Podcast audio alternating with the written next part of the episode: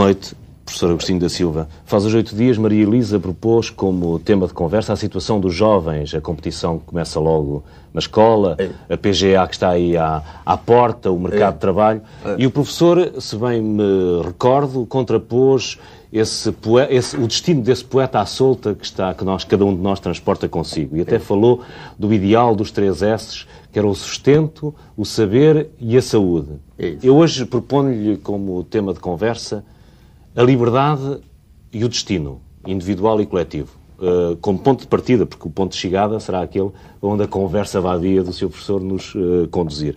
Eu pergunto-lhe, uh, nós sabemos que a liberdade é uma aspiração, talvez a mais nobre das aspirações do homem, mas como é que se pode ser livre se a gente nasce com um código genético logo que nos predetermina, ou pelo menos nos condiciona muito, a saúde que nós vamos ter e as doenças que nós vamos ter, as capacidades físicas e intelectuais, nós afinal não somos, não somos livres logo à partida?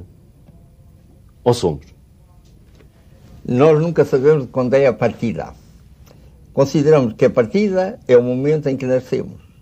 Pode ser que a partida esteja uma eternidade atrás. E que nessa eternidade atrás, no ponto de arranque de tudo quanto há no mundo, tenham coincidido a liberdade e o destino. Que seja alguma coisa que contém os dois.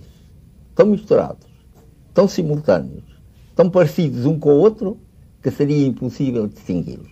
E que depois, quando se manifesta a vida, quando ela aparece, umas vezes não nos damos conta da liberdade, ou supomos dar-nos conta da liberdade. Outra vez nos damos conta de alguma coisa que chamamos destino, ou supomos que damos conta disso. De maneira que, na realidade, liberdade e destino são apenas duas fantasias nossas, talvez, não há nada de real. Duas fantasias nossas sobre as quais nós podemos constituir belos sistemas filosóficos, embora estejamos sempre à espera de alguma coisa muito mais decisiva que a filosofia, que é Mas, é exatamente a ciência.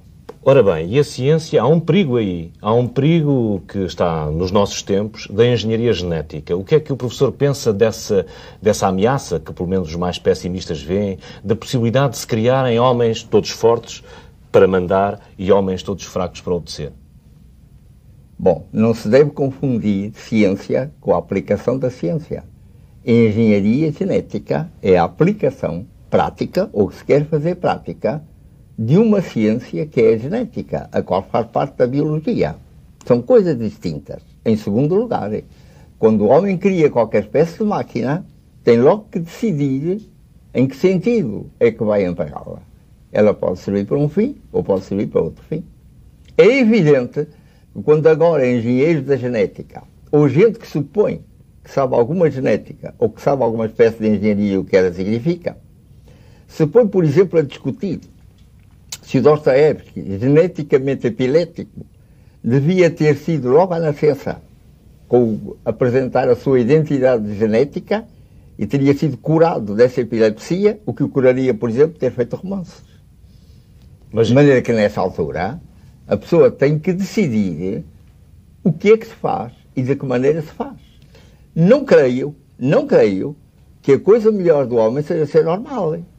Como me parece que não é a fruta melhor do mundo ser a normalizada que agora Portugal está importando, ou a CEE, enquanto existia a CEE, claro, vai obrigar a importar. Mas eu volto a pôr-lhe a questão da liberdade logo à partida, esse ideal da Revolução Francesa de nascermos todos iguais. A verdade é esta, a realidade é esta. Se eu nascer hoje no Alto Volta, ou eu mesmo nascer hoje na Suécia, logo à partida, tenho como esperança de vida no alto volta 50 anos, na Suécia 80 anos. No alto volta, se calhar não ir para a escola e seguramente não ir para o liceu e quase, e, e de certeza absoluta, não ser doutor em genética. E na Suécia tenho toda a vida à minha frente, todos os cursos universitários. Nós não somos iguais. É a fatalidade do lugar onde, como dizia um escritor português. Não, não emprega a palavra fatal. Porque fatal, ou fatalidade, põe logo essa ideia do fatum, do destino, e quase sempre no mau sentido da palavra. O que se tem que dizer é que a pessoa nasce em determinadas circunstâncias, sem se dizer se elas são boas ou ruins. É um defeito muito grande que nós temos, aquilo de dizer que tal pessoa tem tais qualidades e tem tais falhas ou tais defeitos. O que se tem que dizer de qualquer pessoa ou de qualquer situação no mundo é que ela tem determinadas características, porque muitas vezes o que nós verificamos é que são os defeitos que fazem as boas obras e as qualidades, aquelas que muitas vezes as abatem. Em casos excepcionais. Meu amigo, os casos excepcionais são todos que há no mundo. Cada um de nós, como homem, é inteiramente excepcional. Não há ninguém igual a cada um de nós, em todos os bilhões de homens que existem, nem fisicamente, nem psicologicamente. Tudo é exceção. E todas as coisas que existem no mundo deviam ser exceções aplicadas a esses seres excepcionais. Simplesmente, as condições da sociedade em que vivemos obriga todos nós a lentamente nos irmos parecendo uns com os outros. Mas aquilo que eu gostava que o Sr. Professor Agostinho da Silva me ajudasse a resolver era este problema de mim, ser humano, que, por exemplo, hoje nasço na África do Sul e posso nascer filho de um Boer, posso nascer filho de um inglês, posso nascer filho de um português, filho de um asiático ou filho de um zulu e serei completamente diferente só por esse facto. Meu querido amigo, se é a sua ideia de que eu posso ajudar a resolver alguma coisa, está inteiramente enganado eu posso ajudá-lo, é o meu amigo tomar cuidado em nunca resolver coisa nenhuma. A ir sempre adiando a resolução ou aquilo que lhe parece ser atingir a verdade, por dois motivos e para dois fins. O primeiro, para não fechar a porta ao futuro. Toda a pessoa que de repente tomou uma resolução não quer saber de mais nada que aquilo que venha depois e pode não experimentar as coisas que seriam magníficas para a sua vida. Em segundo lugar, hein, porque a pessoa resolver alguma coisa ter chegado a uma situação de verdade é quase meio passo para daí a pouco instalar uma inquisição qualquer, com a qual quer obrigar todos os outros a serem como ele e a chegarem à mesma verdade. E assim também acontece com as nações. As nações também nascem em determinadas circunstâncias e depois o, o que é que determina que elas sejam isto ou aquilo? O que é que determinou que Portugal fosse aquilo que é hoje?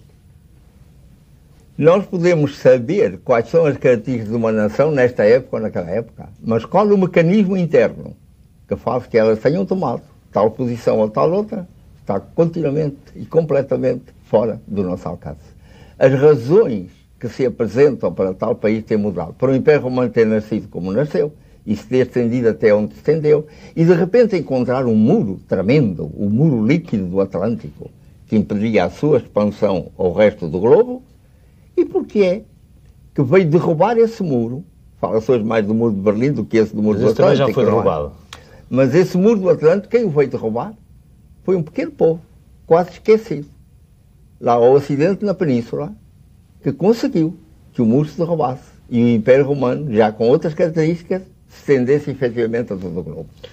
Então, nós podemos dar umas razões que são apenas aparências, aquilo que nós vemos como fenómeno, mais nada. E hoje está entrando nos domínios da matemática uma coisa chamada, vamos pôr assim modestamente, uma geometria fractal. Geometria? Que, fractal, que continua a desenvolver-se, que é extremamente difícil, pelo menos para mim, para entender bem, mas que talvez chegue a um problema que o meu amigo levantou há pouco. Porque eles já falam em caos determinado. Hum. Parece que pode haver uma determinação não de fazer aquelas formas puras, simples, claras, que, com que trabalhou Euclides na sua geometria, mas realmente é capaz de criar aquilo que, olhado, parece um caos. E depois de ter parecido um caos e de ser na sua formação um caos, pode chegar a atingir as tais formas claras e definidas do Euclides. Então, de que caos é que o nosso país nasceu? O senhor disse um dia, pelo menos li numa entrevista, eh, que Portugal nasceu quase como um parque de recreio. Eu acho que nunca disse, não. nasceu como um parque de recreio, não é? Mas se mostrarem o texto, é capaz, sou capaz de dizer que sim, senhor, disse, não é? Mas como é que nasceu então Portugal? Portugal nasceu como a primeira marca de que os portugueses são descobridores. Quando se fala agora muito de descobrimentos, eu digo que se não está celebrando bastante o primeiro descobrimento que fizeram os portugueses, que foi descobrir que numa península em que havia muita coisa diversa, em que os romanos tinham estado, em que tinham estado as taifas muçulmanas, etc., os portugueses descobriram que havia aí um país pelo qual ninguém tinha dado e a que se chamou depois Portugal. E nesta altura é muito curioso vermos que outra pessoa pode estar aqui ao lado e dizer: Você diz que os portugueses descobriram que havia um Portugal na Península. Você devia dizer inventaram um Portugal na Península. Isto é, chegamos a uma coisa muito curiosa em que podemos empregar para o mesmo o verbo descobrir ou o verbo inventar. O que logo a seguir, o que logo a seguir, nos permite perguntar se quando os portugueses começaram as suas navegações, foram por essa costa da África, deram o, o jeito para ir ao Golfão do Brasil para poder dobrar o cabo, etc., se eles estavam inventando aquilo que iam descobrindo ou apenas descobrindo aquilo que outros inventaram. Mas, ó, oh, Sr. Professor Agostinho da Silva, uh, no fundo, cada país não se inventa também a si mesmo e cada povo não é a invenção do seu país. Quer dizer, quando nós ouvimos falar o professor Agostinho da Silva, ficamos, evidentemente, muito orgulhosos deste país onde nascemos. Mas, na verdade, qualquer outro povo se pode sentir orgulhoso da sua própria história. E, nós, e às vezes há uma, uma certa tendência para considerarmos que nós temos um destino de Quinto Império, quando outros povos já cumpriram também, ou estão a cumprir, o seu próprio destino do seu próprio império. As civilizações maias, o que foram na história. Mesmo tirando agora este lado em que nós estamos, o lado ocidental, se nós formos, por exemplo, para a Índia, eh, há pouco tempo a televisão apresentou um filme Mahabharata, em que nós vimos que tudo aquilo que era, que informou o nosso pensamento, está lá já tudo. Quer dizer, os povos pelo mundo inteiro uh, são grandiosos, não é apenas o nosso. Querido amigo, não se trata disso. Por exemplo, se dizer que Portugal tem como destino o Quinto Império.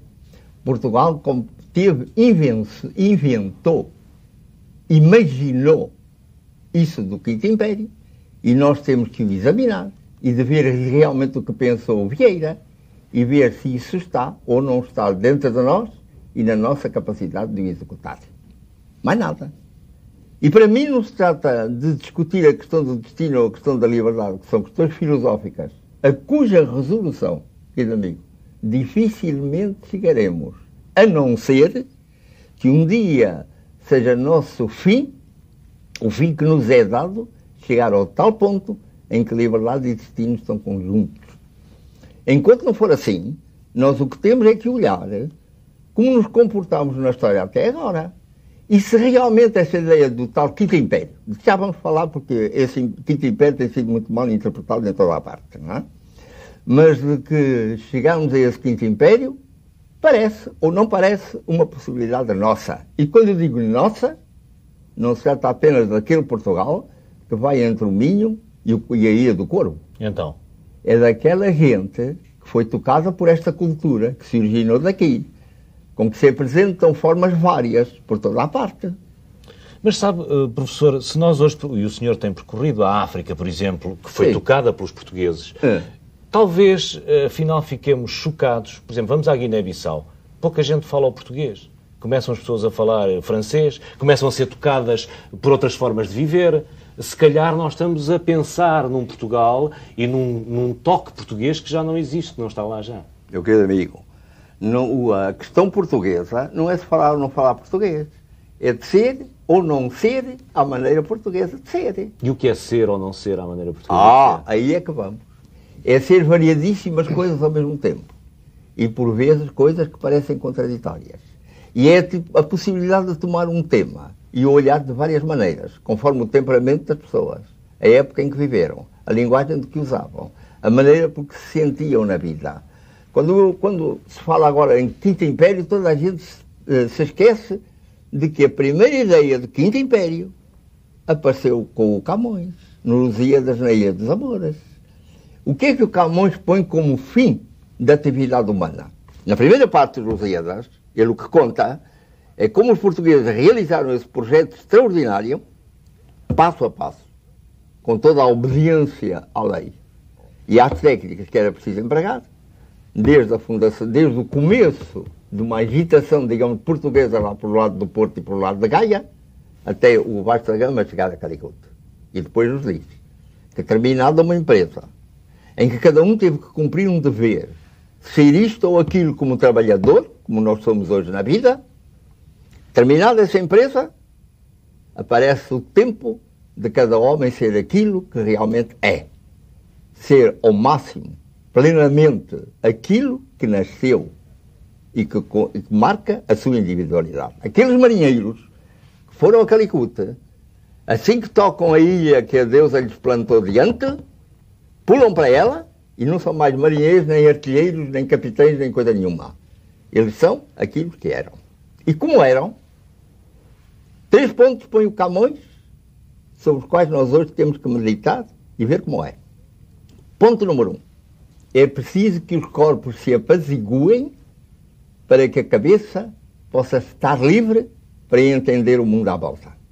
Enquanto nós estamos perturbados por existir um corpo temos que alimentar, temos que fartar, que temos que tratar o melhor possível, como tendo para isso muitas vezes coisas extremamente difíceis, nessa altura, com a nossa cabeça inteiramente livre e límpida, nós podemos ouvir aquilo que o Camões chama a voz da deusa.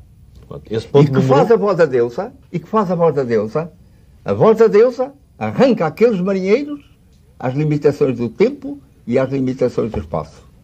Arranca-as à limitação do tempo, porque faz que eles saibam qual vai ser o futuro de Portugal.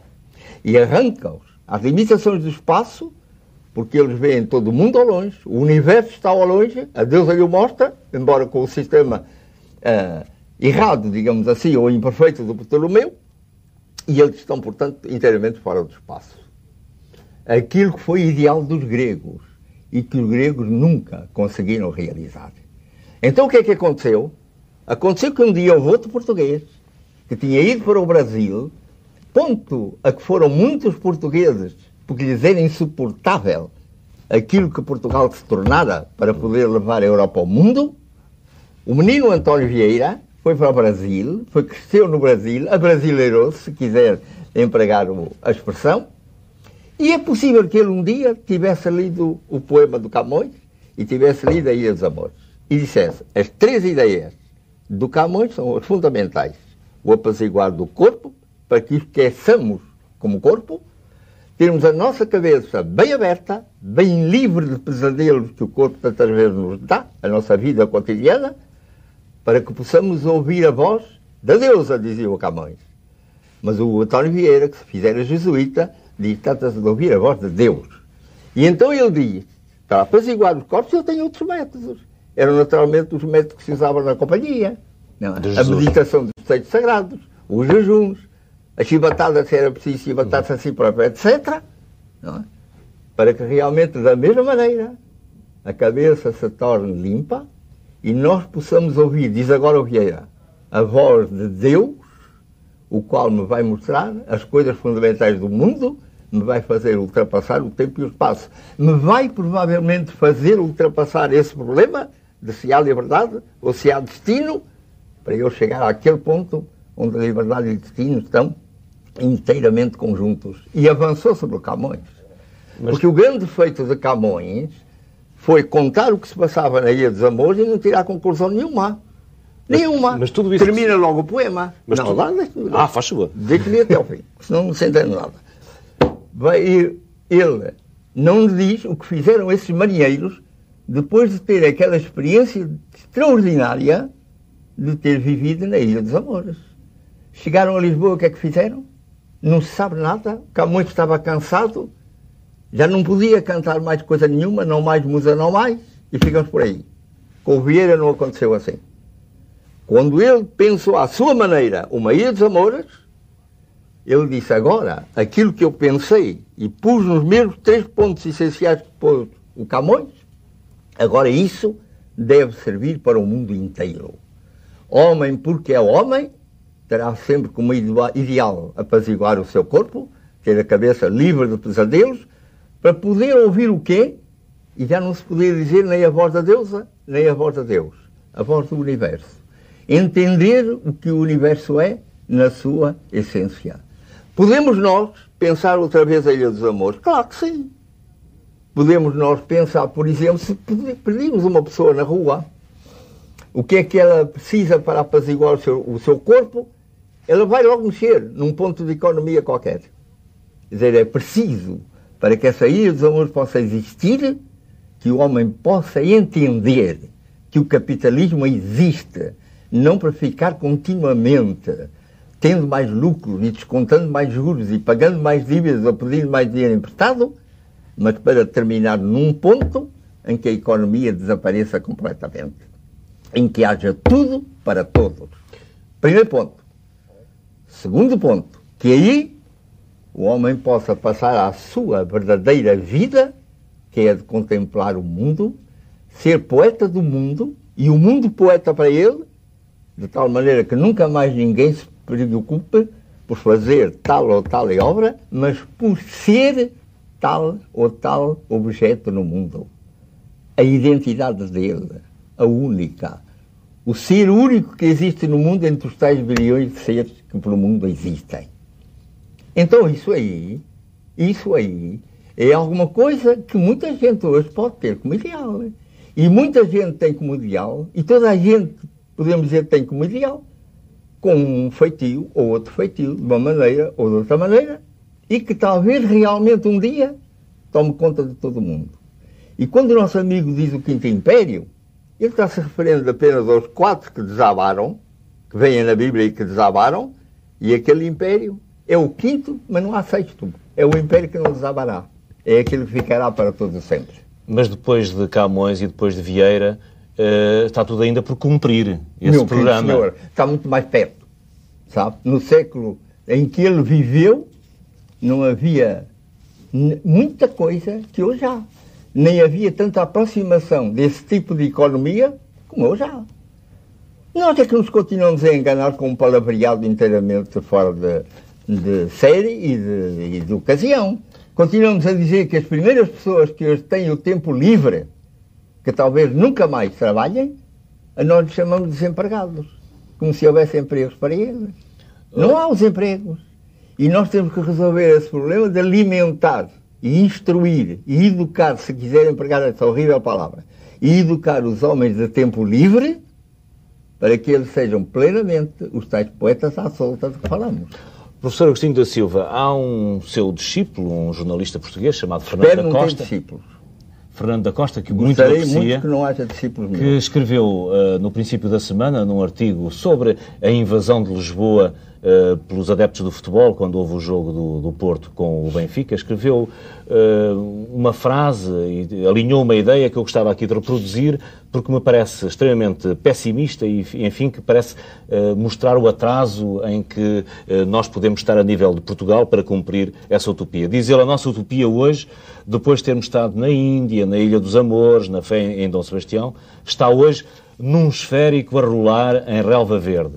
Os que conceberam a esfera armilar da bandeira estavam premonitoriamente a antecipar, afinal, o verdadeiro significado que ela irá ter para nós. Será que os portugueses estão, no fundo, a converter, a olhar demasiado para o esférico a rolar na relva verde?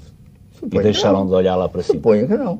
Como se está a rolar, como se está a olhar para muita outra esfera de futebol, o jogo dos bancos, por exemplo, o jogo dos políticos que se não entendem entre si, em lugar de se ajudarem uns aos outros nessa tarefa difícil que é administrar um país, em que se tem que ao mesmo tempo olhar o presente com todo o cuidado objetivo e ter a maior confiança no que se pode profetizar do futuro. Em lugar dos políticos se ajudarem uns aos outros, se auxiliarem a realmente levar essa tarefa por diante, tantas vezes se entretêm em todos os países a lutar uns com os outros, a desacreditarem-se uns aos outros, como se isso pudesse fazer avançar, seja o que for.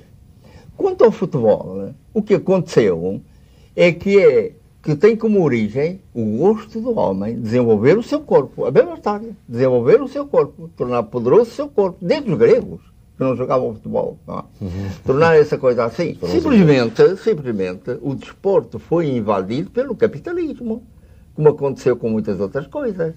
Não podemos pôr de parte a ideia de que o capitalismo hoje domina a nossa vida.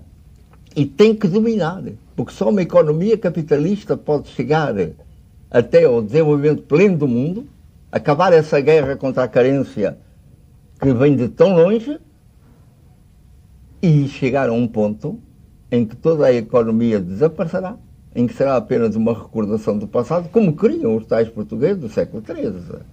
Meu querido amigo, é curioso. A melhor maneira de ser revolucionário em Portugal é de ser conservador do século XIII.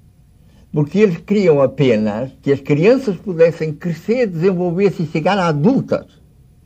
Sem nós, os adultos, perdermos a criança que já formos e termos saudade dele, ele chegar que a criança se desenvolvesse sem nenhuma espécie de pressão deformante, inteiramente à sua vontade, inteiramente com tudo aquilo a que nós podemos chamar a liberdade. E queriam que a vida se tornasse gratuita. Não reclamavam que a vida fosse mais barata do que era.